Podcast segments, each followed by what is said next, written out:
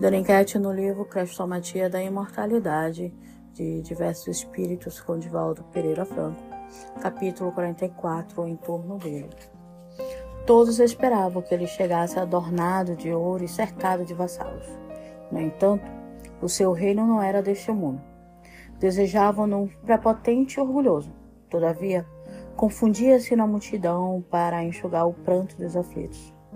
Aguardavam que ele viesse num sólio de brilhantes, carregado em triunfo pelas classes privilegiadas de Israel.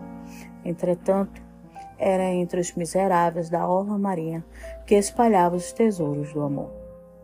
Gostariam de vê-lo entre os principais de Jerusalém a discutir a estética da lei antiga. Mas ele preferia ensinar a verdade entre aqueles que eram considerados como espúrio social. E foi em razão disso que celebrou seu ministério nos cenários vivos da natureza entre esfaimados e infelizes, ofertando-lhes o pão nutriente do evangelho da vida. Procurado por Nicodemos, que desfrutava a posição de relevo na comunidade, falou sobre o renascimento após as cinzas do sepulcro e, avisado da morte de Lázaro, retirou da tumba onde jazia. Oferecendo-se a almoçar na casa de Simão, que era considerado rico e poderoso, recebeu a dádiva de pobre mulher pecadora, que ungiu seus pés com bálsamo e perfume. Atendendo ao príncipe de Arimateia, que simpatizava com a sua doutrina, também recebeu Judas, que, no momento oportuno, desertaria do ministério criando-lhe embaraços. Sarando feridas e curando enfermidades, não se furtou ele a coroa de espinhos e a lança erguida por mãos impiedosas. Consolando as milhares de mulheres que o seguiam na via de dores, confiou à mocidade de João as mãos da Santíssima e se deixou crucificar. Pregando a justiça e o direito, não reagiu à prisão indébita, nem ao martírio humilhante.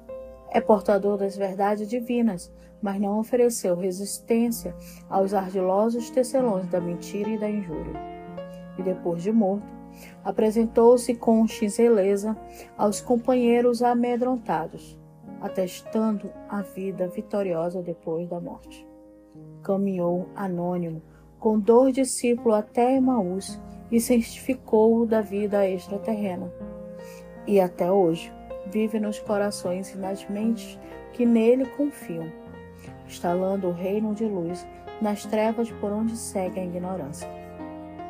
Reverenciando a grandeza da vida exemplar de Jesus Cristo, o celeste mestre Galileu, a doutrina espírita, é como bênção divino que desce ao vale da aflição humana para rasgar avenidas de esperança em toda parte. Não se macumna quais arbitrariedades terrenas dos gozadores temporais. Não se compromete com as injunções dos mandatários passageiros cujo poder morre no túmulo. Instaura, pelo contrário, uma oficina de amor em cada alma ultrajada pela perseguição dos outros, e favorece com alegria os que não receberam os largos quilhões do poder temporal. Exaltando a verdade, prescreve o culto ao dever e à caridade, nas suas formas mais singelas, e estabelece que o triunfo começa na renúncia, como oportunidade de acesso à glória de servir.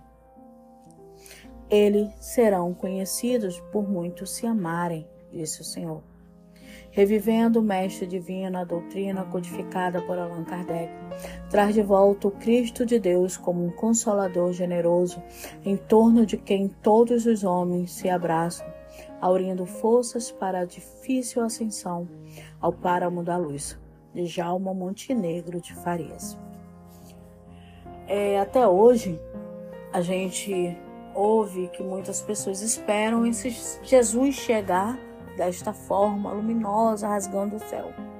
Acreditar que ficarão repousando largo tempo, aguardando o dia do juízo final.